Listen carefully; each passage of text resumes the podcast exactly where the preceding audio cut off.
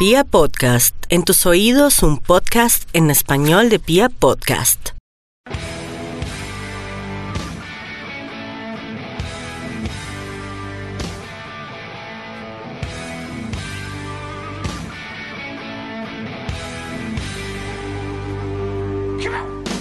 Hola, hola a toda la familia independiente Santa Fe. Esto es Radio Tribuna Roja, el programa oficial de la Guardia del Birroja Sur. Saludamos a la gente de Instagram.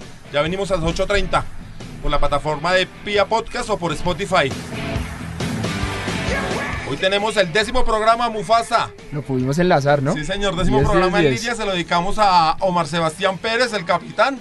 Y un programa súper especial hoy con un gran invitado. El profe Arturo Boyacá está con nosotros. También tenemos un jugador que no conocemos de las divisiones inferiores. Pero que pronto, pronto, pronto, pronto. Matías González está con nosotros. Bueno, también vamos a tener lo que nos dejó los eventos del Día de la Madre, ¿no? Piojo estuvo. Piojo estuvo de reportero y todo de reportero. Sí, hombre, estoy haciendo las veces de Mufasa. eh, un, Está en zona un norte, está estudiante en de periodismo norte. que no ejerce su Está profesión. en zona norte. Se la pasa en Guayabado cada fin de Está semana. Y pues norte. yo, en mi función de hombre orquesta, estuve haciendo reportería por allá en el barrio El Tunal. Vamos a ver cómo le fue. Entonces vamos a escuchar ahorita las notas. Bueno, sin más preámbulos, buenas tardes, buenas noches, buenos días, según cómo nos escuchen. Profesor Arturo Boyacá, muchísimas gracias por aceptar nuestra invitación. Un placer tenerlo acá. No, a ustedes, muchas gracias por la invitación y por, por supuesto muy, muy dispuesto a hablar de lo que es el tema que nos cobija a todos, que es el fútbol. Profe, para iniciar, ¿usted por qué es santafereño? Por cuna, seguramente. Yo no recuerdo haber tenido otra opción, otra posibilidad desde mis comienzos y seguramente por influ- influencia de mis padres, pues eh, estuve en Santa Fe y desde muy temprano iba al estadio a hinchar por, por el equipo. Y recuerda, recuerda cuál fue esa primera vez que usted estuvo en, la, en el... Sí, claro, claro que la recuerdo perfectamente. Incluso fue un partido Colombia-Chile. La primera vez que fue al estadio. Colado desde luego. Siempre me colaba en Oriental. Pero después me di cuenta que haciendo el mismo esfuerzo me podía colar en preferencia y allá fue a parar. Profe, ¿de qué barrio de Bogotá es, es usted? Yo nací en el barrio San Antonio. Allá hay una placa, incluso donde yo nací. ¿Ah, sí? San Antonio es ahí cerca del Restrepo, ¿sí? Sí, Soy bien claro, ahí claro. ahí- Parra, hermano, yo hice ahí la primera comunión en la iglesia. sí, señores. Ay, me falta decir, ustedes tienen que preguntar, ¿y qué dice la placa? ¿Qué dice la placa? Dice calle Cuarta Sur 1908. Bueno, profe, eh, realmente es un placer, no es, no es fácil contar con usted, con una persona tan importante en Independiente Santa Fe, porque usted, de usted depende de las inferiores de Santa Fe, ¿es así? Sí, claro, eh, he asumido ese compromiso a, partir de una invitación que me hacen los directivos y desde este 15 de enero de este año, pues, eh, pues es la tercera vez que ejerzo este cargo. Realmente ya lo había hecho en épocas anteriores y, y, pues me gusta muchísimo. Lo hacemos con mucho compromiso por la institución y esperamos ver resultados de una manera muy positiva en los próximos días. Bueno, Mufasa, eh, como este es un programa de eh, producto oficial de la Guardia Albirroja Sur que está orientado, digamos, sobre todo a una audiencia juvenil, aunque últimamente hemos tenido reportes que hinchas de otras tribunas se han vinculado, sería bueno hacer una semblanza, un recuento, un contexto de quién es Arturo Boyacá y por qué es tan importante dentro de Independiente Santa Fe. Eh, bueno, sí, Arturo Boyacá. Eh, estudia en el colegio, me corrige, sino San Bartolomé. ¿Sí? El San Bernardo de San la Bernardo, Salle. San Bernardo de la Salle, qué pena. Eh, bien, también es, es administrador de empresas de la Universidad Central. Eh, siempre estuvo ligado a Independencia Santa Fe. Hizo inferiores, que también es algo muy importante. Y en el 93 también dirigió a Independencia Santa Fe, dirigió al Tolima. Pero, profe, perdón, ahí Mufasa lo interrumpe. ¿Usted alcanzó a jugar en primera? Sí, por ¿Sí? supuesto que sí. ¿Qué muy posición? poquito. Volante o marcador derecho. Pero un poco recio, ¿no? Parece que los, Parece que los, los rivales no gustaban mucho del profe. es cierto, es lo que dicen a mí, me comentan, yo no alcancé. Desde luego, sí que el, tem- el temperamento y- sí estaba por delante. ¿Y ¿Por qué? ¿Por qué ya a las canchas? ¿Lesiones? ¿Tuvo varias lesiones? No, no, no, finalmente es un tema donde uno toma decisiones. Sí es, tu- tuve la opción, la posibilidad de estar con el equipo profesional durante tres años, pero llegó un momento en que esa necesidad de abrir espacio, pues eh, fui a parar al Bucaramanga durante seis meses. Eh, estuve en el otro equipo que no lo voy a nombrar, pero el de la capital. Uy, no, profe, esa no la Eh, tenía yo. Nombrable. No, todos tenemos Bueno, un momento ahí todo el mundo, difícil. todo el mundo se equivoca alguna vez. Claro. Eh, y, y en ese momento ya había aplazado universidad, me pasé, me pasé como por tres universidades.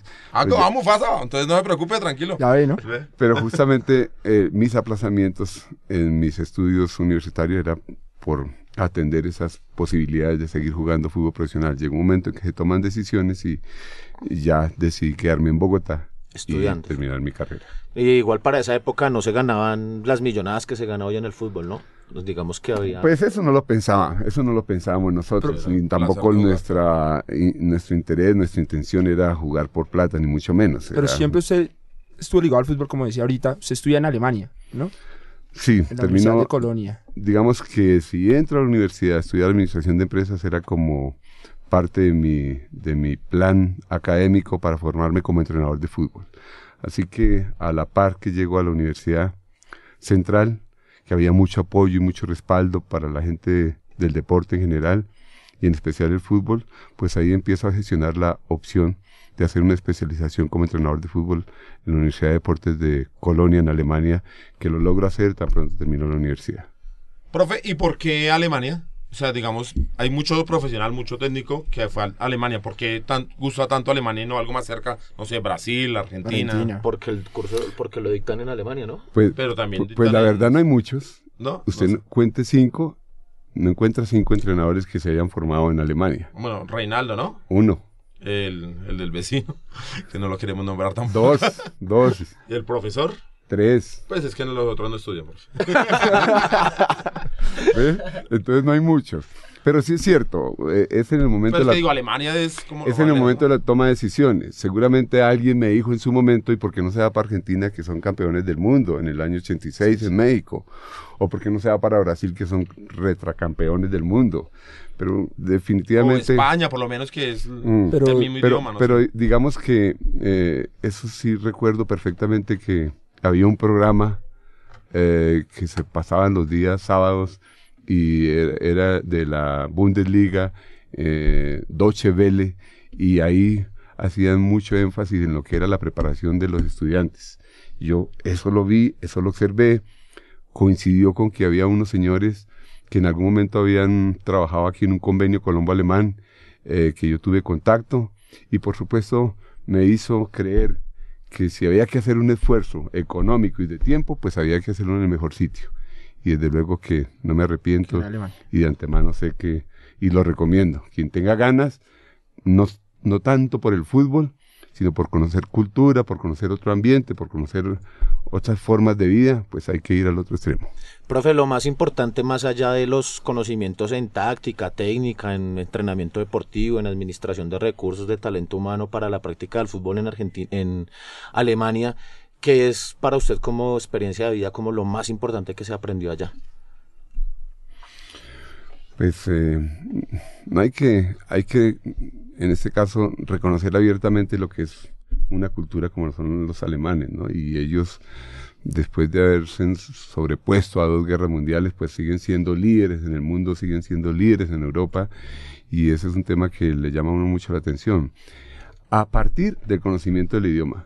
Tú puedes ir a Alemania a observar, a mirar, pero si no conoces el idioma no tienes la más mínima posibilidad de entender por qué juegan así. Y el fútbol alemán es un reflejo de lo que es la cultura alemana. Al principio tú ves respeto, tú ves dedicación, tú ves esfuerzo, tú ves sacrificio. Son valores claros que manifiestan lo que es eh, la forma de pensar de los alemanes. Vea usted que somos afortunados en Santa Fe tener, contar con una persona así Tan estudiada. para, no, no tanto tan estudiada, sino eh, con esas vivencias que imagino yo, profe, se pueden replicar acá en las divisiones menores del Profe, equipo. pero usted también hace pasantías, algo así en, en diferentes equipos de, de Europa, ¿no? Pues queda fácil, ¿no? Estando en Alemania, pues hay muchas posibilidades y muchas facilidades para, para hacer esa clase de pasantías. Yo tuve la opción y la posibilidad de, no solamente de varios equipos alemanes, sino también de, en ese entonces, pues también estuvimos en Italia, eh, estuvimos en España, y pues eh, esos son también experiencias que definitivamente van fortaleciendo. Profe, y ahí en ese momento trabajaban muy diferente de lo que se hacía en Colombia. Allá, digamos, en Europa. Totalmente, Era- totalmente, no hay duda. Solo hasta este momento nosotros estamos como que implementando metodologías de trabajo que desde ese entonces se hacían en esos países europeos. Bueno, queremos también saludar a, a Matías González que está con nosotros. Matías Leider. Matías Leider González, si es que no quería darlo por- tanto. ¿Cómo está Matías? Eh, bien, buenas noches. ¿Cómo está? Tranquilo, tranquilo. ¿Y ese Leider por qué tan futbolero? Eh, por, por Leider, el jugador, y sus papás me lo colocaron en un, por un clásico. Por un clásico que jugó Leider. Es ¿Cómo le que, es que en el papá está a mi derecha. Sí. Entonces, no, pero, profe, no se sorprenda. Sí, pero... Pues sí. Ah, ya. Entonces, ya toca que cuente la historia, Pío, por favor. Háganos el favor a toda la audiencia y al profe. No, no, no, profe. Este muchachón que está acá es producto del amor que nace en la popular, en la Guardia Albirroja Sur. La mamá también hace parte de la barra. Y no, ultra santafereños, tanto mi familia como la familia de ella. Ella tenía ya sus siete meses de embarazo, tal vez, y jugábamos un clásico. Eh, ese día les dimos un paseo, les ganamos 4-1 y Leider hizo tres goles. Entonces no hubo más que hacer, sino casi le ponemos Leider Calimenio. El, el- el Matías se atravesó ahí. eh, y no, eh, para nosotros, Leider lo sabe y pues para nosotros es un gran orgullo, nos parece. Oye, un- qué bien, es qué un ídolo, Leider Qué para nosotros. es un historia. Sí, señor. Ah, Pero bueno, Matías, nosotros no lo trajimos aquí por eso, por ser el hijo del Pío, sino porque nos cuente cómo es el, el trabajo en las inferiores. ¿Qué cree usted que le han inculcado como persona, más que como jugador? Nos interesa en este momento ese, ese detalle. Pues en lo que yo llevo en el proceso de Santa Fe, pues han inculcado como la responsabilidad, el, no sé, como el amor por lo que uno hace, como por no tratar de quedarse ahí en lo que uno está, sino en mejorar siempre todos los días. Y pues con respeto y, y humildad. ¿A qué años empieza el, el proceso? ¿A qué años empieza a jugar la pelota en Santa Fe? Ah, en Santa Fe a los que 10 años empecé a jugar en Santa Fe, sí. Y pues fútbol desde los 4 años comencé a jugar. ¿Y el proceso es que, qué categoría fue, qué categoría la primera ahí? No, pues empecé desde mm, fin de semana en, en formación deportiva. Luego duré ahí 3 años, 4 años. Eh, Él en uno de esos años iba a subir a divisiones menores, pero se puso a jugar irresponsablemente aquí con, mi, se- con el señor que está aquí a la izquierda. No, yo le di la oportunidad de Y le, frac- le fracturaron un brazo, por supuesto quedó incapacitado y ¿Ah, no pudo sí? ascender ese año. pero iba a ser un golazo. Sí, Yo lo puse, pusimos los... era- es que estábamos cortos de jugadores, profe, ese día. Lo pusieron y se fue. Entonces lo pusimos a debutar. Iba a definir Y y, éramos los siete atrás y él arriba nomás. Y iba solo para definir, pero desgraciadamente las malas canchas del Parque La Florida nos pasaron factura. Profe, y ahora que hablamos del, del Parque La Florida y usted que estuvo entrenando por allá en el año 93, donde entrenábamos en el Parque La Florida, quisiera que le contara a los hinchas porque la gente como que no entiende el crecimiento del club y no entiende lo importante que es tener una sede deportiva donde entrenar y como antes en esos tiempos nos tocaba ir deambulando de cancha en cancha a ver cuál los podía prestar el distrito o las canchas del ejército. Yo me acuerdo que era, un- era complicado ese tiempo, ¿no? Yo creo que eso hace parte de la evolución de Santa Fe. Eh, en la época que nosotros jugábamos, pues nos cambiábamos al lado de la cancha y entrenábamos aquí, antiguo club de suboficiales que hoy es eh, el centro de alto rendimiento. Eh, pero por fortuna, pues van cambiando las cosas. También tuvimos opciones, posibilidades de estar en, en escuela de caballería y, y- y- y, como bien dices, recorriendo espacios muchas veces llegaba el momento del entrenamiento el día martes que no sabíamos dónde teníamos que entrenar. Eh, pero, pero creo que en ese aspecto, eh, tanto directivos, la parte administrativa, van tomando conciencia de la importancia de tener un espacio y un escenario que, que sea la casa nuestra.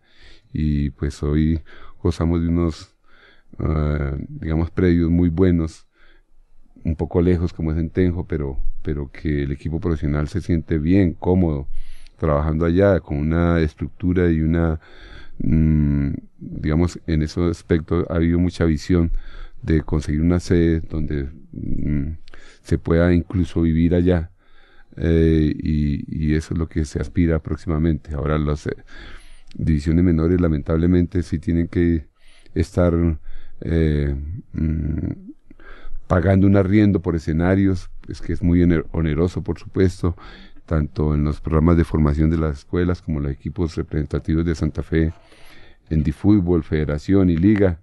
Eh, pero hoy por hoy son escenarios amables, buenos, un poco distantes, eso atenta contra lo que es finalmente mm, el tiempo y el espacio que necesitan los muchachos para dedicarse al fútbol y cumplir con sus responsabilidades académicas, porque es, mm, eh, se hace un sacrificio muy grande, un muchacho que iba en el sur, tener que ir a entrenar por allá en la calle 200, 220, pues al final son dos horas de ida, dos horas de venida, cuatro horas diarias metidos en un transmilenio, en un bus, y pues eso es una desventaja que tenemos claramente frente eh, Eso pasa, Matías, ¿puede contarnos, por ejemplo, cómo es el día de un jugador de divisiones menores? ¿Cómo es su, su día a día? No, pues es pesado porque salir de estudiar eh, y pues no hay casi tiempo ni para almorzar, sino salir de una vez hacia, hacia el entrenamiento. Eh, siempre es como dos horas, hora y media en el Transmilenio. Luego ¿Dónde sale a entrenar ahorita, Matías? Ahí cerca a Tenjo, en Siberia. En Siberia. Entonces, ¿usted sale a qué horas del colegio? ¿Cómo es su, su, su, día a día? No, pues del colegio salgo a las dos y media y me toca estar allá en, en el entrenamiento a las cuatro. Me toca salir de estudiar un poquito más temprano para poder llegar a almorzar bien y irme con tiempo para no llegar tarde a los entrenamientos. Y ya al final, pues, otra vez de vuelta y el trancón para entrar a Bogotá es todos los días muy, muy duro, pues, no media hora entrando a Bogotá. Y ya lo que se demore uno en el Transmilenio, ya no a esa hora.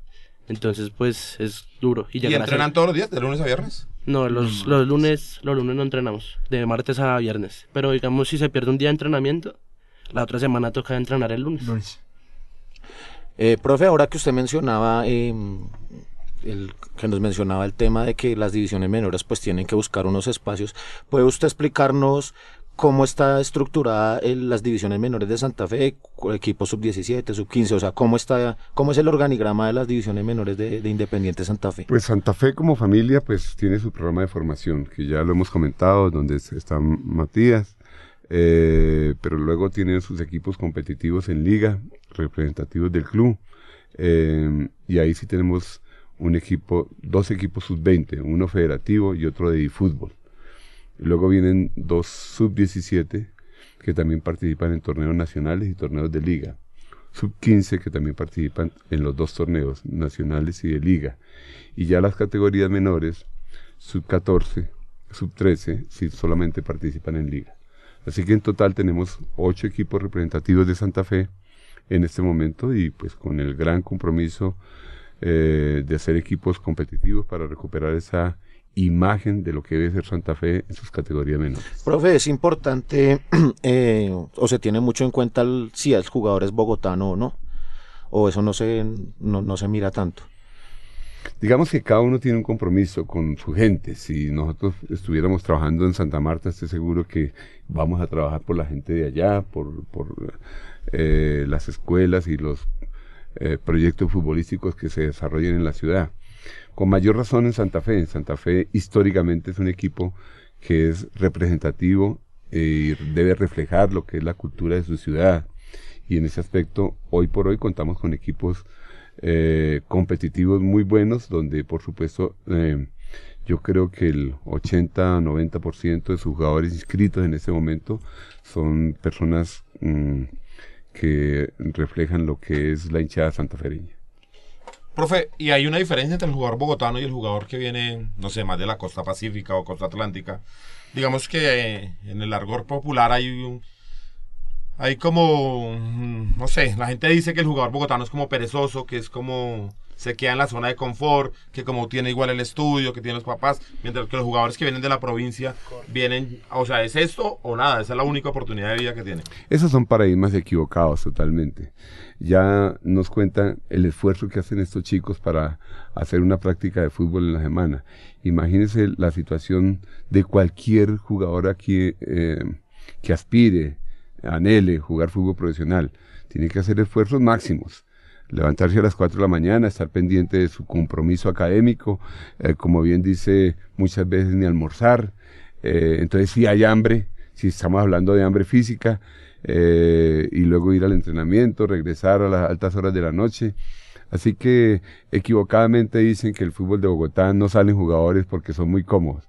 Mentiras, yo no conozco esa situación todo lo contrario, hace mucho más esfuerzo de lo que puede hacer un jugador de, provincia en este caso.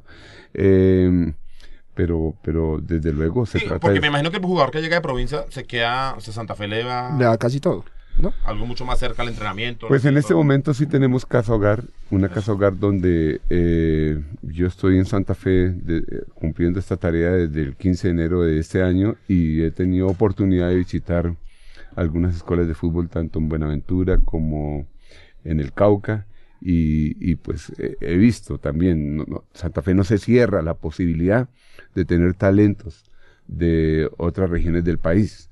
Eh, Esta tarea también lo hicimos en épocas anteriores y recuerden ustedes por allá año 2000 cómo aparecieron jugadores como Aldo Leao, eh, Neco profe, Martínez, profe, sí. eh, pues que venían de, de otros sitios. Eh, y en ese aspecto, cuando estamos hablando de fútbol competitivo, tenemos que tener puertas abiertas para los demás. Eso no quiere decir, o eso nos obliga mejor, que también tenemos que dar opciones y posibilidades a los nuestros. Si yo hablo del año 2000, mm, no olviden que hubo jugadores como Pacho Edgar Delgado, Ramos, Pacho, Pacho Delgado, Delgado, Pacho Nájera. Jairo Suárez, eh, seguramente Javier Díaz, Jorge Herrera, eh, eh, había chicos como mm, eh, Pacho Serrano, muy importantes, que también hacían tanto esfuerzo como lo hacen los chicos de hoy. Y hoy uno puede poner de referencia a un jugador como Pacho Ramos, Pacho Delgado. Serrano, Pacho Serrano, mm, terminaron sus carreras, jugaron fútbol profesional, fueron importantes. Así que eh, digamos que el jugador bogotano tiene una doble responsabilidad, cumplir con sus compromisos académicos y responder a las exigencias de lo que es fútbol profesional. No en vano, en algún momento tuvimos jugadores que marcan una gran diferencia frente a otros jugadores de otras regiones del país. Eh, eso de que Pacho Nájera haya sido capitán del Nacional, eso no es gratuito. Eso de que eh, Fabián Vargas haya sido campeón en varios 18 o 19 veces, levantó copas en el mundo entero, eso no es gratuito. Andrés Pérez fue cap- eh, capitán del Deportivo Cali. Stalin Mota ha sido capitán eterno de la Equidad. O sea que las características de los jugadores bogotanos están incluso por encima de muchos jugadores de otras regiones del país, porque lo primero, lo que más prevalece en ellos es justamente su respeto por la actividad. De, el de ahí, y el de ahí profesionalismo de un jugador. Un jugador profesional no es solamente el que llega a primera división. Profe, antes de la pausa quiero que nos devolvamos a la primera época que yo recuerdo haber estado en la cancha esos tiempos cuando usted dirige en el año 93. La primera vez en Santa Fe, Sí. sí. ¿Cómo Y no? también era una época de empezar a con, con los pelados, ¿no? Fue- nos costó, de hecho, de alguna forma a usted le costó el puesto Jaime Leonardo Rodríguez, si no recuerdo mal el nombre Sí. del arquero. ¿no? El, por- Sí. el hijo de Flaco. éramos, jugábamos bien, hay que recordar, la gente no se acuerda, pero el Santa Fe jugaba muy bien, tocábamos, salíamos, jugábamos, pero desgraciadamente no Sí. le fue bien al arquero. Creo que yo fui a ese partido, el Medellín nos ganó 5-1, si no me parece. Mal no me ya me va a meter otro gol. Cuatro. Eh, Ese lo dirigía al Chiqui García, que fue lo que más me indignó. Profe, ese, No, pero, ese- día, pero- clásico, ¿se ese día acuerda? me volví barra Es así, es así. Fíjense, si hacemos remembranza de lo que era ese equipo, había jugadores como Pacho Wittigan, había jugadores como Ay, Alfonso. Cañón, había jugadores como el Cheo Romero, Como había Rolo jugadores Flores. como eh, eh, el Rolo Flores, había jugadores como este, ¿cómo se llama uno que? El Choco Suárez, había jugadores, había una Pues representatividad. Méndez aparece ahí, ¿o no? Gregory Méndez, había una representatividad muy grande de lo que es el fútbol de Bogotá. Y el equipo jugaba, por supuesto, muy bien, siempre hacía fútbol. Digamos que eso también es compromiso de nosotros como entrenadores, que nos identifique una línea de juego y ese equipo jugó muy buen fútbol. Pero qué tan importante es para Santa Fe que los jugadores tengan ese sentido de pertenencia. Yo siento que, lo- no sé, los hinchas se están dejando llevar porque la prensa le da muy duro al, al jugador bogotano. Sí, por ejemplo, ahora el tema Roa. ¿Cómo lo están defenestrando a Juan Daniel? ¿Cuál fue su pecado? Dar- ayudar a conseguir ocho títulos para nuestra camiseta. Pero, por ejemplo, a, a Pacho Delgado. ¿se Mufasa, Mufasa hace caras, por ejemplo. que le decían Pachito y cosas, o sea, como para menospreciar al jugador bogotano. ¿Por qué la prensa es tan dura y por qué es tan Ah, importante? que Amigo, Fe, no? principalmente los periodistas no son bogotanos, ¿no? Sí, seguramente por eso pues, quería preguntarle, quería saber la opinión del Ah, que- se me quiere que yo... No, no, que. ¿por qué cree que, que la prensa nos, No. nos da tan duro al No, jugador no, no. Porque- Digamos que eso es muy natural. Cada uno lucha, defiende y, y pelea por su gente. Si nosotros tuviéramos, voy a decir, directivos en la Federación Colombiana de Fútbol, con esa sensibilidad y con ese compromiso por el fútbol de Bogotá, pues la historia nuestra sería diferente. Si nosotros tuviéramos eh, en los medios gente representativa, importantísimo en los medios. o sea, nosotros no, profe. La historia sería diferente. sí, gente con audiencia. que nos escuchen, Y entonces, eh, pues... Pero es que lo que me preocupa es que la hinchada se está dejando llevar por esa clase de, de personajes. Pues, pues, no voy a decir que lamentablemente, pero las culturas de los países, en este caso una cultura futbolística deportiva, se gesta a raíz de los medios de comunicación. Los medios de comunicación tienen fuerza, tienen poder, ustedes saben. No, no en vano han dicho que, aunque yo no lo creo tanto, que es el cuarto poder en el mundo. No, ya no existe ese tal cuarto poder. Ahora están metidos en el primero, segundo, Segundo, en todos lados. ¿sí? y los medios de comunicación influyen notoriamente en, lo que es la forma de pensar de la gente. Y por eso nació este espacio. Lo importante estos, de, estos espacios donde se piensa y se habla de otra forma y de otra manera para que la gente también tenga argumentos para discutir después de esto. Pero ya que fue muy fuerte la pregunta, para amenizar un poco, ¿qué te le parece si ponemos algo de musiquita, profe? ¿Cuál es una canción así que usted quisiera escuchar en este momento? O que toda la gente pueda escuchar. Acá suena de todo, un profe. Aquí suena lo que usted quiera, lo que, lo que usted prefiera. No, yo, yo en eso, digamos que sí tengo he conocido de todo. Yo, yo soy, ¿cómo se llama? Cuando uno tiene tantas variantes musicales. Crossover. Crossover. no, profe, vamos, acá sonado, que quiera, acá, tipo han sonado rancheras de todo. Quiera, que usted más le guste. Crea que vaya bien en este momento. Ah, Mediterráneo, llaman ese rato. Gracias, profe. Villaguitas ahí, porfa.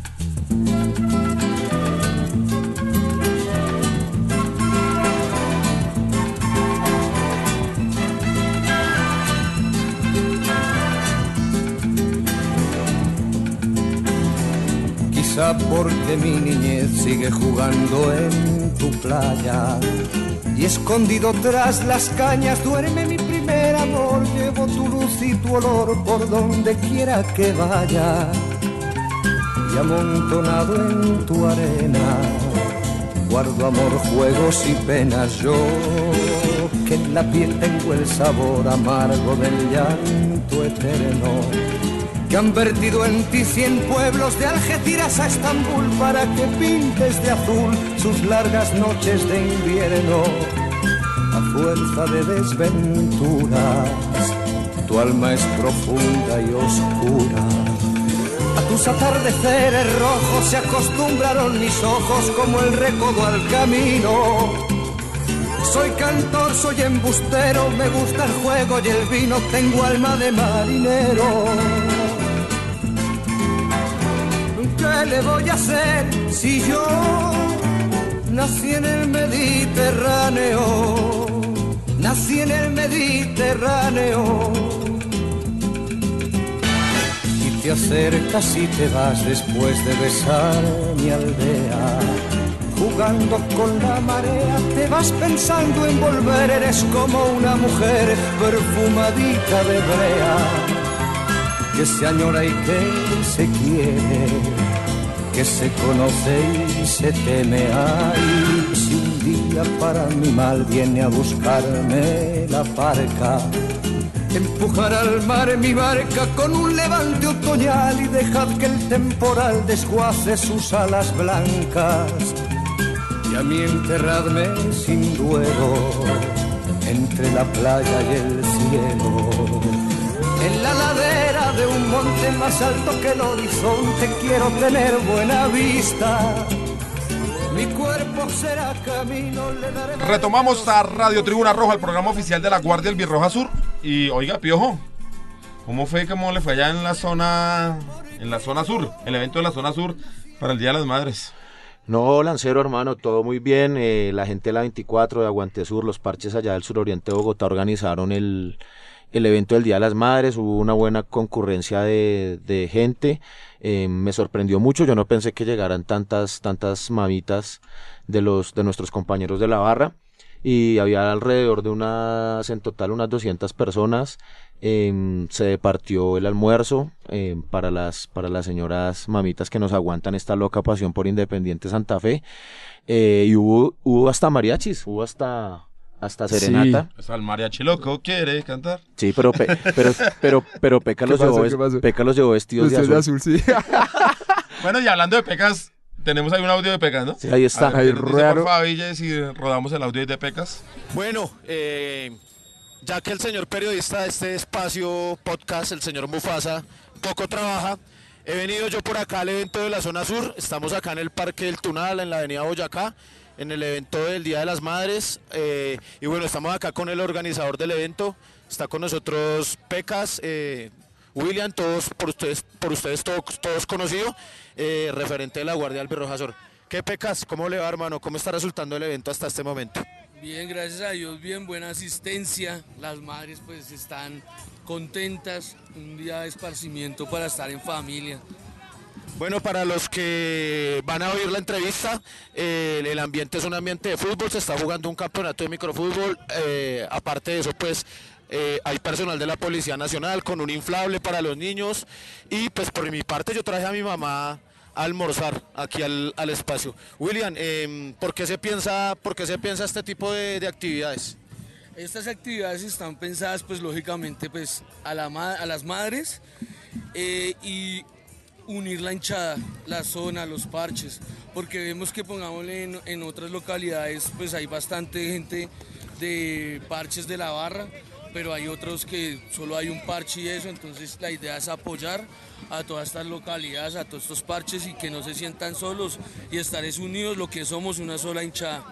Eh, Pecas, he visto mucho apoyo institucional, veo acá personal de la, sus redes de la Secretaría de Salud, hay funcionarios de la Policía Nacional.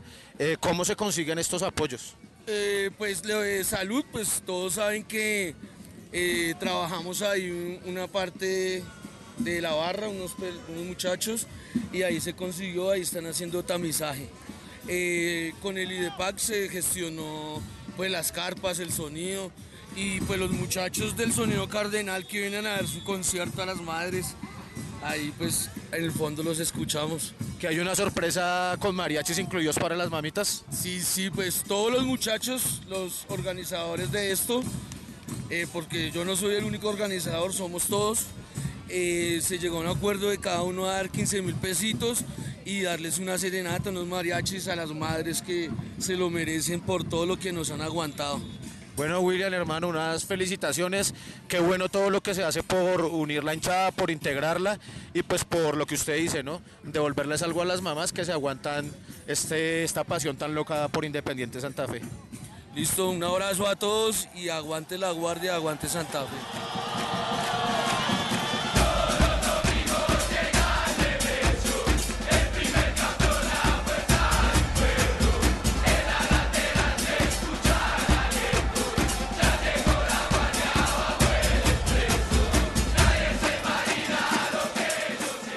Muchas gracias a William Vera, alias Pecas. Eh, no, lindo evento. Ahorita seguimos escuchando algunos, unas entrevistas más que hizo Pío. Y en la zona norte que tenemos, Mufasa. Eh, también estuvimos en la zona norte. eh, también hubo una serenata para las mamás. Hubo noche de boleros. también se les dio una gasosita, se les dio unas, unas rosas a las mamás. en- y fue organizado pues por la localidad de Engativá, por los diferentes parches, por MPS, Banda 80, Parche 10. Parche 10, eh, León 10, Guardián 10. Y bueno, si se me escapa alguno, también estuvimos ahí. ¿Y el audio? Eh, no, no hubo audio. No hubo trabajo, No no, hubo hubo trabajo. porque el, el señor no fue. Sí fui, sí fui, pero llegué un poco Sí, tarde. profe. lle- Llegué, tenía aspectos académicos que... que... Sigue, profe, él es el periodista. no, pero el Diego lo está haciendo bien también. Eh, amigo. No, claro que sí. Muy buena, muy buena entrevista ahí con Pecas. Bueno, profe, lo que la gente quiere saber, ¿quién es el próximo que nos va a salvar de esta situación? ¿Quién viene ahí en las divisiones inferiores que nos va a decir? Ah, este háblenos, jugador, háblenos de prospectos de jugador. Este jugador es el que. El próximo Alfonso Cañón. La verdad, hay muchos jugadores con una gran capacidad y un gran talento en este momento en Santa Fe. Hoy justamente, porque los días lunes nosotros los ut- utilizamos para desarrollar nuestro programa de formación de entrenadores, se hizo una selección eh, con miras a disputar un torneo sub-23 que está organizando la Liga de Fútbol de Bogotá. Y en este caso invitábamos a los entrenadores a que pusieran nombres, los mejores jugadores de, las divisiones menores de Santa Fe, y, independientemente de su edad. Y, de- y salió un equipo extraordinario. Mm, estamos muy contentos con lo que ha sido la conformación de estos grupos, con lo que es la responsabilidad en este caso que vienen asumiendo nuestros entrenadores y creemos abiertamente que para visibilizar este trabajo tenemos que ganar. Tenemos que ganar en las diferentes categorías, tenemos que estar siendo finalistas y en ese orden de ideas hay muy buenos jugadores. Me atrevo a, nombrar algunos como un, chico Picciotti, Ramírez Picciotti que juega en la sub-17, un chico como Durán que juega en la sub-17. Uy, Durán. Mm, mm, hace poco participamos en SKF, un torneo importante. Todavía no teníamos un grupo muy competitivo, pero aparecen jugadores muy buenos como eh, Reina, un delantero, eh, unos chicos defensores. eh, recuerdo que están en este momento conformando la selección de Bogotá, que eso es algo muy significativo. Hoy por hoy, los equipos, Santa Fe es un equipo base para la selección de Bogotá juvenil, y la sub, la sub 20 y la sub 17, los me- y la- e incluso la sub 15 son eh, la base son Santa Fe. Bueno, y eso es muy bueno porque recuperamos un espacio que no teníamos antes. Antes difícilmente los jugadores de Santa Fe eran llamados a, la a representar a Bogotá. Hoy tienen todo el apoyo y todo el respaldo y nos satisface mucho porque es otra manera de competir y que vayan creciendo ellos y la selección de Bogotá, ojalá todas fueran. Que así sea, profe, porque por ejemplo en este caso, mire la sub-20 que está en Polonia en este momento. Yo no puedo creer cómo Pedrosa no está allá. Sí. No, es Y, increíble. y- y hay ocho o nueve jugadores de nacionales, que es la panacea nacional en, en temas de divisiones menores o qué. Yo no puedo creer, a mí me parece que Juan, si por rodaje, no sé cuántos jugadores de esa sub-20 habían tenido tantos minutos como profesionales como Pedrosa, por ejemplo. Sí, desde luego. Yo creo que es una situación que efectivamente hay que pelearla y le reitero, cada vez que uno quiere tener jugadores, pues eh, en las selecciones nuestras juveniles tiene que mostrar resultados. Si no, de lo contrario, no nos van a evaluar. Bueno, ah, eh, fíjense nomás en el tema, cómo hemos venido reestructurando en tan poco tiempo el tema de Santa Fe. Eh, si bien es cierto no tenemos jugadores, tenemos dos hombres del cuerpo técnico en la selección sub-20 que hacen parte de las divisiones menores de Santa Fe, como es Grigori Méndez y como es Eulín Carabalí, que es el entrenador de arqueros, pues que ahora lo hemos vinculado justamente con- Profe, y para ellos- fortalecer claramente. Y ellos no podían hacer algo por llevar jugadores de Santa Fe, es por ejemplo. entenderla, ¿no, Sí. profe? Porque uno él lo ve todos los días. Porque es que está el, co- es- el cocinero es de Santa Fe, el que el utilero es de Pero Santa Fe, el odontólogo es de Santa Fe, pero ningún jugador es de Santa Fe. Bueno, parece un contrasentido, pero justamente eh, eso estamos luchando, ¿no? Eh, es bueno, es positivo hablar que en el cuerpo técnico de la Selección Colombia hay No, dos total. o tres personas Total. que están vinculadas al club. Incluso en la sub-15 que dirige eh, Jorge Cernal Chamo, eh, el asistente del Chamo es Luis Melo, que es nuestro entrenador de la sub-20 en este momento federativo. Entonces, digamos que tenemos cuatro entrenadores que figuran a nivel nacional. Entonces, despacio, vamos un poquito ah, con paso firme, entendiendo que eh, lo primero que nosotros tenemos que fortalecer es al entrenador, es al profesor.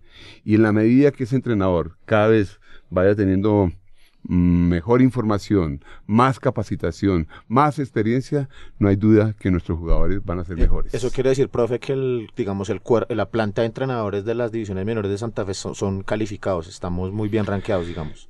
Este año, le reitero, llevo desde el 15 de enero, pero ha sido nuestro compromiso. Por eso los días lunes lo dedicamos, que era el día de descanso de los entrenadores, lo dedicamos todo el día para desarrollar nuestro programa de formación de entrenadores. Y, y en ese aspecto ha habido un compromiso grande, no solamente de la institución, sino de el grupo de entrenadores eh, para dedicarle todo el tiempo que sea necesario para, para ir incrementando sus conocimientos que se tienen que volcar en beneficio de nuestros jugadores. Por eso hoy por hoy tenemos grupos que son fuertes, competitivos y esperamos, este es un proyecto, no, uno quisiera que fuera a largo plazo, pero las urgencias hacen que rápidamente tengamos que evolucionar y mostrar jugadores importantes. Y hablando de esas urgencias, profe, históricamente Independiente Santa Fe, sus divisiones inferiores nos han dado los laterales. Nosotros nunca salíamos a comprar un lateral, es decir, usted nombraba a Choco Suárez, se, se fue Choco y llegó Iván López. El Rolo Flores. Y luego- antes estaba el Rolo y luego llegó Jairo Suárez. Y por izquierda teníamos Cheo Romero. No, es, es- hay muchas anécdotas. Es histórico. Acuérdese muy bien, Santa Fe fue campeón por allá en el, no sé, años 60, 65, 60 y 66. Y, eh, y, y ese puesto era de, de Carlos Rodríguez, del Copetín Aponte, después el Cachaco Rodríguez, de Bernardo Chía, después esos que hablan ahora del Rolo Flores, del Choco William Palmero Suárez, Morales, mi ídolo. el Palmero Morales, por supuesto, que jugó tanto tiempo en Santa Fe y capitán del equipo durante mucho tiempo.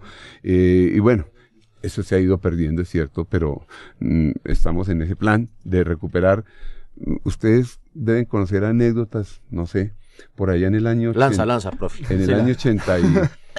Antes de viajar a Alemania en el año 87, si no estoy mal, año 80 y, sí, 87, el técnico de Santa Fe Pinto. era, no, era Diego Edison Umaña. Ah, ok, 87. Y en ese momento él quería tener un lateral de, que había jugado en el Deportivo Cali, Polo, si no estoy mal. Cuando tengo que reconocer, en ese- el, presidente de la institución en ese momento reunió a todos los entrenadores de las divisiones menores y dijo, me están pidiendo un lateral derecho que tengo que comprarlo. ¿Mm? Un lateral derecho que tengo que comprar. Si lo tengo que comprar, entonces acabo con este negocio de las divisiones inferiores, porque con el sueldo que ustedes ganan, voy y compro el lateral. Pero si ustedes me garantizan que me van a sacar un lateral derecho en ocho días, para ponérselo al técnico del equipo profesional, las divisiones inferiores se van a fortalecer. Entonces es un cuestionamiento y una política deportiva que hay que desarrollarla y hay que decir ¿Y quién los laterales. Wilmer Cabrera, ¿cierto? Exactamente, Wilmer Cabrera, que fue selección Colombia, fue a mundiales, eh, tuvo una gran presentación. ¿Y sabe de qué jugaba Wilmer Cabrera? De nueve, ¿no? Era delantero. Era centro delantero. Pero a la hora de jugar, pues eh, se acondicionó y él respondió a todas las expectativas que tenía todo el mundo y jugó. ¿Viste, viste Pero Juan Andrés? esas son políticas deportivas. Pero entonces lo que falta es eso, una política deportiva independiente de Santa Fe. ¿Viste Juan Andrés Carreño que no es tan difícil? Profe, y ahora que usted toca el tome, Wilmer Cabrera, No, lanza, lanza, un momentico que esta pregunta la tengo acá en gaveta. cuénteme. ¿Cuál es el, eh, us- us- toda la trayectoria con Santa Fe, profe, eh, usted con nuestra camiseta, el mejor producto de las divisiones menores de Santa Fe que usted haya visto quién fue? No importa que sea bogotano o no bogotano. No, muchos, muchos. Que usted haya ayudado a pulir un diamante. Ah, que yo haya tenido la suerte de tener. Correcto. Eh, en ese entonces yo era preparador físico de don Alfonso Sepúlveda y a nuestras manos llegó un crack que se llama Freddy Rincón. Lamentablemente también equivocado en este momento, pero llegó a Santa Fe y eso fue para nosotros muy Jugaba de todo ese negro, ¿no? De todo jugaba. Freddy mucho más que el tren. Es que el tren sí es santafereño, amigo. No, son, no, no, no, no pongamos esa dicotomía no, no, de que si sí o si no. ¿Quién es mejor, Cre- Cristiano y Ronaldo o Messi? No, no, no. No, no, profe, pero yo sé que ustedes los técnicos prefieren a Freddy porque Freddy te defiende. Cambio, cambio a Adolfo, no. Ah, no, eh, no, en cambio Adolfo solo hace goles. Pero no, a ustedes los profes les gusta la Eh, el ida y vuelta, la dinámica. Nada, en absoluto. Cada uno en su posición fue excelente jugador. Y- pero han pasado muchos, la verdad han pasado muchos. Ha sido muy satisfactorio. eh, eh, la historia de Santa Fe es muy rica en jugadores talentosos y ustedes hay que hacer un reconocimiento permanente a un Alfonso Cañón. Eso no, No, lo tiene total. en ningún lugar del país. Hay un jugador, una figura como esas, eh, que es representativo de lo que era la cultura futbolística en a lo largo de toda la historia. Además que nos preciamos, profe, de tener al más grande jugador bogotano de todos los tiempos con nuestra camiseta, hincha de nuestro equipo, referente ídolo, cosa que los vecinos nunca van a poder tener, ¿no? A pesar de que, pues bueno, ellos fueron fundados en- entre Barranquilla y Pasto, ¿no? Entonces, Sí. eh, profe, eh, una pregunta. ¿Qué piensa usted de la Guardia? ¿Cómo ve? Fue ¿Ha sido importante para Santa Fe el, surgir de una barra popular como la Guardia, como la barra nuestra? No sé si tenga alguna opinión. O usted es de los que piensa que somos unos delincuentes, eh, que le hemos hecho mucho mal al fútbol. No, en absoluto. Yo creo que esa es una situación natural, normal, mm, digamos, ustedes tienen una gran responsabilidad social, más allá de hinchar por un equipo, eh, de vestir los colores mm, históricos de Santa Fe, eh, yo creo que a través de todas esas actividades como estas que están haciendo en, en medios y tantas otras actividades que me entero hoy de Día de la Madre en el sur, en el norte. Eh, a través de esto, es muchas las personas, esa responsabilidad social que ejecutan, son muchas las personas que se salvan a través del fútbol. Correcto, profe. Y si lo siguen haciendo, pues eso es plausible. El ambiente en el estadio es uno muy positivo y bueno con ustedes y otro mm, sin ustedes, sin lugar a dudas. Y en ese orden de días, bien vale la pena que se sigan fortaleciendo. Conozco gente muy importante eh, que ve el fútbol allá, gente con una gran capacidad, con una gran preparación, con una gran formación, son íconos, modelos, ejemplos a seguir, que les gusta ver el fútbol desde ese lado, porque el fútbol tiene que seguir siendo alegría, tiene que seguir, bueno, justamente, ustedes tienen que recuperar eso. ¿Por qué hablan mal de la barra? Porque es que hay violencia, porque es que se fuma mucha marihuana, porque es que no sé qué cosas y lo demás, pero a través de de esa responsabilidad que ustedes tienen, pueden hacer del fútbol, que el fútbol siga siendo un espacio, el estadio siga siendo un espacio Transformador donde- de vidas también. Totalmente. Y esa es una gran responsabilidad que le aplaudo muchísimo. Claro. Bueno, a propósito de eso, vamos con la nota a una de las mamitas que estuvo en el evento.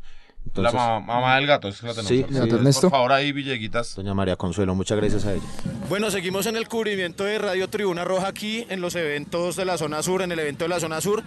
Eh, a propósito del Día de las Madres, acá me encontré en el evento con eh, Gato, Ernesto. Todos ustedes también lo conocen, un referente ahí de la localidad 18 de Rafael Uribe. Y pues él acá ha venido con su señora madre. Eh, Gato, un saludo para Radio Tribuna Roja. Hey, hey, oyentes, bienvenidos todos. Qué chimba volver a estar por estos medios. Bacanísimo aquí celebrando hoy un día tan especial para todos nosotros con nuestras cuchitas. ¿Y cuál es tu nombre? María Consuelo Caro. María Consuelo es la señora madre de Gato que están aquí compartiendo el, el evento. Eh, doña, doña María, ¿cómo es, el, ¿cómo es aguantarse un hijo como, como el gato, como yo, que sigue a Santa Fe locamente por todo lado? Es duro, es duro porque uno piensa a todo momento que de pronto van a tener problemas, que con las otras barras, que con Millonarios, que con Nacional. Es duro, pero bien. Eh, usted ha visto de pronto, obviamente, en el, madurar de su hijo, eh, pues era, era indiscutible, digamos, el tema de la conflictividad y los problemas con otras barras, así como usted lo menciona. Pero usted de algún modo ha visto que de pronto, así como su hijo ha tenido un proceso de madurez, la barra puede haber madurado de igual manera. Sí, yo digo que Ernesto ha cambiado mucho a como era antes, muchos años atrás, antes de que formara su hogar y todo. Él ha cambiado demasiado y ha madurado más. Claro, ya, pues uno se preocupa, pero ya creo, creo que ya no es el, el loquito que era antes, ¿no? Pues de, de sí, cuando que con los que no podía haber unos millonarios o algo así. Pero yo sí creo que él sí él ha cambiado mucho. Señora María, cuando el gato, por ejemplo, él le dijo, vamos a ir al evento, él le dijo, me imagino, vamos al evento de las Día de las Madres o acompáñeme allí con los muchachos de la barra. Su merced, ¿qué, qué fue lo primero que pensó? ¿Qué mamera, qué peligro, va a llover o si quiero estar compartiendo con mi hijo ese espacio? Pues él me dijo esta mañana, pues hace ocho días él me había comentado también, pero él me dijo esta mañana y pues yo no, la verdad no sabía que era con los amigos del Santa Fe, que era con la banda, no pensé que fuera con ellos, pero no, no me disgusta porque igual estoy es con mi hijo y es un ambiente agradable ahorita, sí. Yo digo que en años atrás hubiera sido, no hubiera ido porque todos como más inmaduros, de pronto más problemas, pero no, bonito todo. Ah, ah, eso le iba a preguntar hasta ahora, ¿cómo, cómo ha visto el eventico? Bien, bien, agradable, bonito. He visto muchachos que son maduros, no son problemáticos ni nada, todo bonito. Bueno, doña María, muchísimas gracias, gracias por compartir este espacio acá y en Radio Tribuna Roja, es un espacio de, de La Guardia, es el podcast de la barra, allá están con las puertas abiertas, gato. Gracias, gracias, infinitas gracias a las personas que hacen posibles estos espacios. Sin duda, Piojito y todos los que están detrás de estos micrófonos, siempre camellando esa voluntad y esa visión que le están dando a la Guardia Albirroja Sur es la que necesitamos. Un abrazo y bienvenidos todos a compartir estos escenarios.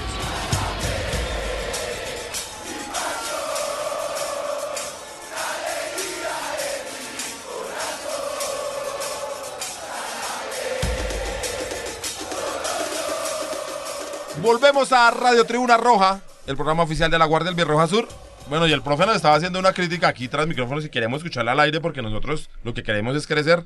Cuéntanos, profe, tranquilo. Nada, que siento la barra muy elitista. Son del sur, se la pasan solamente mirando eh, eh, fútbol en el estadio del Campín. Y Santa Fe es mucho más que eso. Santa Fe, obviamente, nuestro equipo, amado al equipo profesional, pero, pero también hay muchas formas y maneras de hacer presencia en la, de la barra con los equipos representativos de Santa Fe en los diferentes torneos. Eh, yo les he contado que He tenido muchas satisfacciones eh, en estos últimos días cuando veo un equipo juvenil, infantil o eh, 17 ganándole al otro equipo compañero, que no lo nombramos, al otro equipo compañero de plaza, y le hemos ganado 5-0, le hemos ganado 6-4, le hemos ganado 2-0, con un muy buen fútbol. Así que esa invitación es también para que asuman esa responsabilidad. Vamos a hacer una cosa, profe, aquí para, para comprometernos, para mejorar en eso. Mufasa, y usted que es el periodista, Señor, señor, nos va a colaborar cada lunes acá y nos trae la información eh, contra Presente. quién y dónde jugamos, en qué cancha Fresquita, jugamos, y así vamos convocando gente y llevamos. Matías, ¿le gustaría algún día ver allá los trapos de la guardia viéndolo? Claro, pues para uno de jugador es motivante que la gente esté ahí apoyándolo a uno y, y pues sí, sería un lindo eso. ¿Los rivales llevan gente?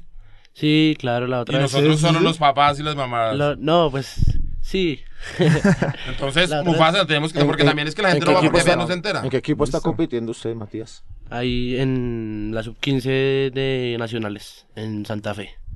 ¿Dónde jugamos como locales? En el Estadio del Tahora o en... o Es muy cercano, muy fácil. Bueno, ahí está para que, no, ahí no, estamos no, para no. que la acompañe. Yo al equipo, al, al capitán del equipo Matías, le dije que si pasábamos a semifinales íbamos a llevar al sonido cardenal a- para que hinche por los muchachos. Listo. Y también es una promesa extensiva a todos los equipos, ya sea sub 17, sub 15, sub 20, de acercar gente de la barra para que aliente a los Para que muchachos. hagan el aguante a, a los pies. Profe, y para estar terminando, porque desgraciadamente el tiempo aquí en la radio es un poco corta, eh, el proceso de los muchachos que subieron ahorita, Pedrosa, Charria, Herrera, hay un lateral derecho, ¿cómo se llama? Polo. Polo, el otro volante de Polo. marca, un lateral derecho que no alcanzó a jugar, pero estuvo en las convocatorias. Porras. Porras, que me hablan muy bien de él. Eh, El, el 9, el que jugó con el 9, muy Eh, bueno. Charria, el no, no, no, no. no, no, es John Ah, no, es, No, no, el más pelado, ese es... este, perdón. Dylan. Dylan, Dylan Borrell. Borrell. Ah, me parece un crack. Mm. Sí, se promete. ¿Cómo van ellos? Eh, ¿Cómo logran llegar a primera ellos? ¿Y, por, ¿Y cómo vamos en ese proceso? Santa Fe, no sé, ahorita seguramente van a llegar contrataciones, devuelven a los pelados o cómo va ahí las cosas. No, sería un gran error hablando de lo que debe ser la estructura de Santa Fe. Esos chicos ya han comido las duras y las maduras.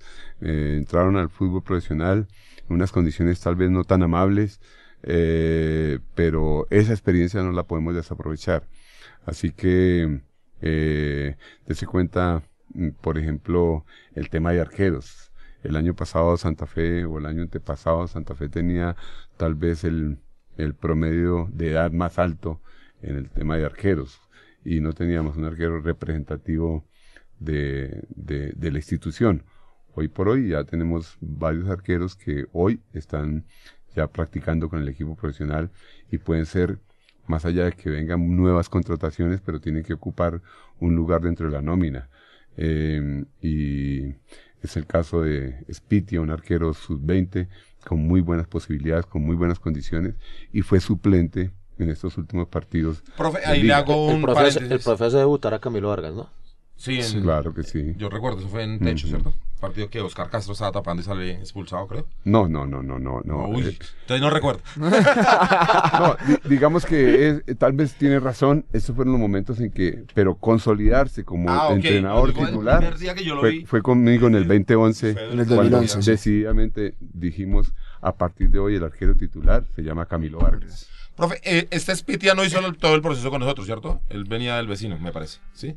Venía de, la verdad, es un chico de Bogotá, eh, referenciado por un entrenador de arqueros eh, que en algún momento también tapó en Santa Fe, como es Carlos Vaquero, eh, y él venía de Argentina, venía a hacer una pasantía con el Racing, y no se quedó en Racing por temas de, de cupo para extranjeros. No diga eso, y hoy una noticia. disfrutamos a ese chico que, que ya está entrenando con el equipo Profe, profesional. y el- es titular de la el- sub-20. a mí me, me, me parece unas condiciones increíbles el portero que está a préstamo en Llaneros. Muy bueno Omar también. Rodríguez. Omar Rodríguez, muy bueno. ¿Sigue siendo de Santa Fe? Sigue siendo de Santa Fe, muy bueno. Pero ya termina el año allá, digamos, ¿cierto? Debe terminar su año porque tiene contrato. Además, está ganando Eh, pero, pero son de esos, esa clase de jugadores que de alguna manera tienen que estar conformando la nómina del equipo profesional eh, porque están ahí y ya vienen los reemplazos de lo que son un excelente arquero como fue Leandro Castellanos. o- después de ahora de su lesión, seguramente esperamos que vuelva con esas condiciones que mostró, un gran profesional, o lo que es Rufai Zapata, pero en este caso Santa Fe tiene ese compromiso, hoy por hoy, también de que por lo menos el número 3 o el número 2 de cada una de las posiciones sea un jugador hecho en la institución. Profe, pero lo que yo le quería preguntar con el tema de Spiti era cómo se logra solucionar, digamos, hay jugadores que hacen todo el proceso, que vienen así como Matías, que comenzaron muy pequeños, pero hay otros que los cogimos de 18 y los traemos de otros lados. ¿Cómo No. se hacen o no pasa eso? Esos Diga- casa di- digamos que así. pasa. En Santa Fe hay ese proceso. Sí, nosotros no podemos cerrarnos y tenemos puertas abiertas a los talentos. A uno que esté por encima de los jugadores que en, este momento tenemos acá, bienvenido sea porque nos fortalece el proyecto. Pero lo que sí queremos respetar son justamente esos procesos. Esos procesos que también Santa Fe los ha mostrado. Es muy satisfactorio para la institución contar con jugadores como, mm, ayúdenme, Edwin Herrera, uno. Luis López, dos. ¿Ustedes saben quién es Luis López? No, ese sí no lo tengo. Ese es un chico que fue selección Colombia sub-17 y empezó en los programas de formación en las escuelas de Santa Fe. Eh, eh, Salazar, eh, Sebastián. Sebastián, Salazar. que también empezó en las escuelas. ¿M? Eh, y luego Pedrosa. Pedrosa, empezó en las escuelas y hoy hacen parte del equipo profesional. Entonces eso tenemos que fortalecerlo. Está bien que aparecieron en un momento difícil y complejo como es la situación de Santa Fe deportivamente hablando en este momento. El año pasado no aparecieron tantos jugadores de, eso, de ese tipo. El año antepasado tampoco.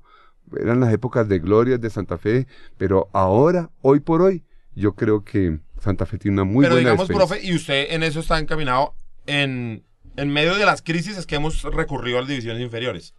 Nos pasó, Ahí- por ejemplo... Ahí es donde hace falta el torneo de reservas o un torneo paralelo Sí, del- de, digo, por de ejemplo, la en el liga. 98, cuando aparece Leider, cuando aparece Agustín, cuando aparece el defensor central, ¿cómo era que se llama? Portocarrero. Eso, Pepe Portocarrero. Veníamos como de un año malo y ahí Santa Fe recurre. Lo- ese mismo Mi- equipo que miren nomás en el campeón. año 2002, lo tengo muy presente. Un día le ganamos al Tolima en Ibagué 3 a 1. Y en la planilla de 15 jugadores eh, oficiales para jugar, hoy son 16, pero en esa planilla de 15 jugadores, 13 eran hechos en casa. Eran hechos en casa. Ustedes se acuerdan de Neco Martínez, de Juan Pablo Ramírez, Pablo Ramírez. se acuerdan de mm, el apachurrado Ramos, Edgar. se acuerdan de Jairo Suárez, se acuerdan de Nájera, de Manuel Acosta, eh, de Pablo Pachón, se acuerdan de Bernal. eh, Bernal lo fue hecho acá. No, pero no, eh, eh, Germán, ¿cómo se llamaba uno de Kennedy que jugaba muy bien también? Eh, mu- Germán, no, se me escapa, no bueno, en eh, el mismo Pacho Delgado, Jorge Herrera, eh, Pacho Serrano, todo fue producto de una camada importantísima. Y es que pensar que en una nómina de una lista de 15 jugadores, 13 hechos en casa, eso es muy bueno. Pero nosotros nos, en este momento nos gustaría ser pioneros en el tema, ser líder en eso, como lo hace Junior. Junior, ¿cómo es posible que es campeón actual del fútbol profesional colombiano? Y de sus 11 jugadores, 10 son hechos en casa, sección de, de Viera. Profe, lo, ve- lo, ve- lo- lo- veo muy vehemente y muy, muy repetitivo con el tema del sentido de pertenencia. ¿Qué es para Arturo Boyacá Independiente Santa Fe? Pues es lo que nos identifica como una forma de vida. Y en ese aspecto, pues, eso es lo que tratamos de inculcarle. El jugador que se forma en la institución tiene que tener justamente ese sentido de pertenencia, esa representatividad de lo que es la historia del club. Uno muchas veces se aterra como chicos o como gente que trabaja dentro de la institución, ni siquiera sabe quién es Ernesto Díaz. Y ustedes saben que Ernesto Díaz fue un ícono, Teto. un modelo, un ejemplo a seguir. Gente que estuvo en Santa Fe, en Santa Fe, se formó en divisiones inferiores y que trascendieron, jugaron en Europa, Selección Colombia y demás. Pero eso hay que contárselo a los jugadores para que ellos entiendan claramente. Si uno no conoce la historia, repetirá los mismos errores de siempre. Y en ese orden de ideas hay que ayudarle a los chicos para que conozcan claramente qué es Santa Fe. Bueno, profe, estamos terminando ya. De, de- Matías, Para, ¿qué, es Santa, qué es Independiente En Santa Fe. Para mí, pues, para mí que, mm, no sé, no sé cómo explicarlo. pues Santa Fe de pronto ha sido algo importante pues para mi vida, digamos, algunos de los momentos más felices que he pasado han sido por gracias a Santa Fe. Eh, no sé, me gustaría pues de tantas alegrías que Santa Fe pues a mí me ha dado de alguna manera en mi vida pues si Dios quiere cuando sea más grande pues podérselas devolver. Y bueno, Matías, ¿qué sigue para usted después de, de, este ciclo que, que viene? Pues sí, sigue, obviamente que va a ser así avanzando. Pues ya el profe lo tiene referenciado. Ya, ya, lo tiene ya. ahí, ya, ya, la- ya, la- ya noto, ya noto, ya noto. O si no Ya llegamos. tengo ato- o si no anotado el nombre del papá. Ya tiene nombre. No, ¿Qué pues, viene? pues de estar, estar mejorando y pues si Dios quiere también hacer parte del proceso de divisiones menores y, y si, si Dios quiere también jugar pues en la profesional. ¿Y este fin de semana tienen partido? Eh, no, nos programan hasta el jueves. Ah, ok, listo. Y Entonces, quedamos el jueves y el lunes nos... Uy, no, pero vamos a tener problemas entonces. No sé, pero por, lo- por las redes. Entonces alimentos de las redes con los partidos de la BA. Si podemos asistir listo, a algunos, algunos. para apoyarnos. A, a propósito de- del tema de lo que mencionaba el profe, de- del tema de la construcción de tejido social y todo lo demás, que es un proceso muy autosostenido por parte de la barra. Ayer me hicieron una nota en Canal Capital en la que pusieron un subtítulo en el que más o menos eh, sugerían que yo había dicho que el 50, y- 57% de la violencia en, en el estadio se había resuelto gracias al Distrito Capital, ¿no? Yo debo decir ¿Ah, sí? que no fue todo por obra del Distrito Capital, ¿no? que poca inversión tiene. Entonces, un llamado a los candidatos eh, de la alcaldía de Bogotá, ya que empiezan a hacer sus promesas de campaña, por favor, este tema de la, del, de la, de la, de la violencia en los estadios, y no solamente en los estadios, sino en los territorios, en las localidades donde es más frecuente y más crudo, requiere inversión y que dentro de sus planes distritales de desarrollo lo que le van a ofrecer a los, a los a las personas para que voten por ellos incluyan presupuestos. Eso no se arregla con campañas mediáticas ni con notas en noticieros diciendo que la, que la violencia se redujo cuando en los territorios hay aún mucha, mucha problemática. A propósito de eso, em, solamente dos instituciones durante este gobierno Peñalosa, eh, el Instituto de la Participación y Acción Comunal IEPAC y la Secretaría de Salud se vincularon con procesos de barras. A ellos les agradecemos mucho sus gestiones, sus buenos oficios. Y a propósito de eso, la Subred Suroriental estuvo acompañándonos en el evento de las madres. Ahí está la nota, Ville, para que la rueden. Con... Pero entonces, espérame, eh, ¿le parece? Escuchamos la nota y una cancioncita última para, para cerrar. Matías, Matías, ¿qué están escuchando los jóvenes de ahora? No, pues, pues yo escucho de todo, ¿no? Pero no sé, ¿qué, Pero qué ¿cuál- cuál canción para que la ¿Cuál gente quiere- cuál quiere dale, para escuchar? que, que no digan... Mm, No sé, otro trago de Sech. Uy, era la canción que no quería. ¿Qué jugador? que- qué clase- está viniendo? qué clase de jugador Pero no, es. Profe, y dos, dos mensajitos finales, uno para Matías y para todos los El jugadores. profe lo acaba de ver y ya no lo tiene referencia. Acaba de hacer una lista. Bueno, mi guarango.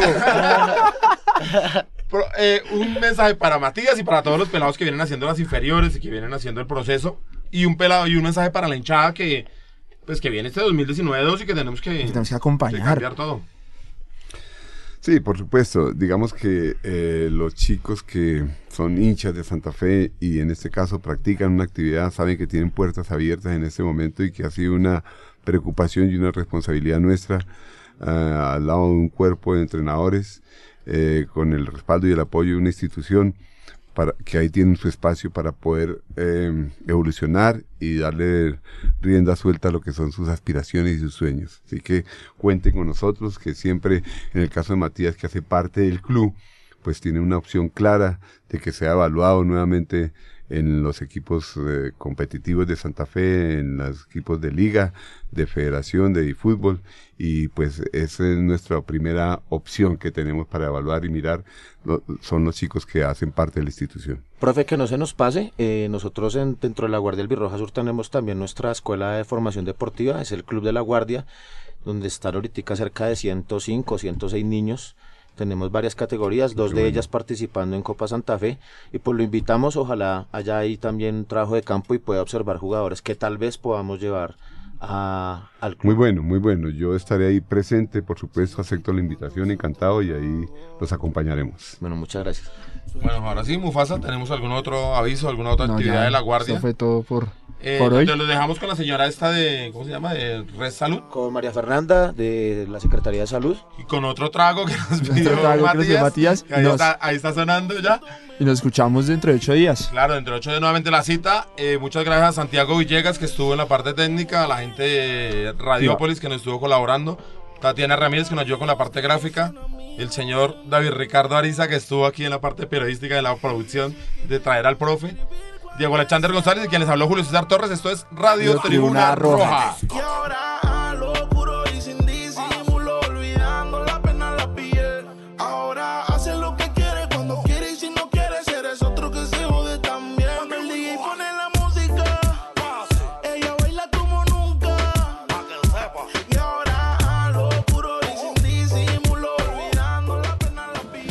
Acá Radio Tribuna Roja presente en el evento eh, del sur de las madres.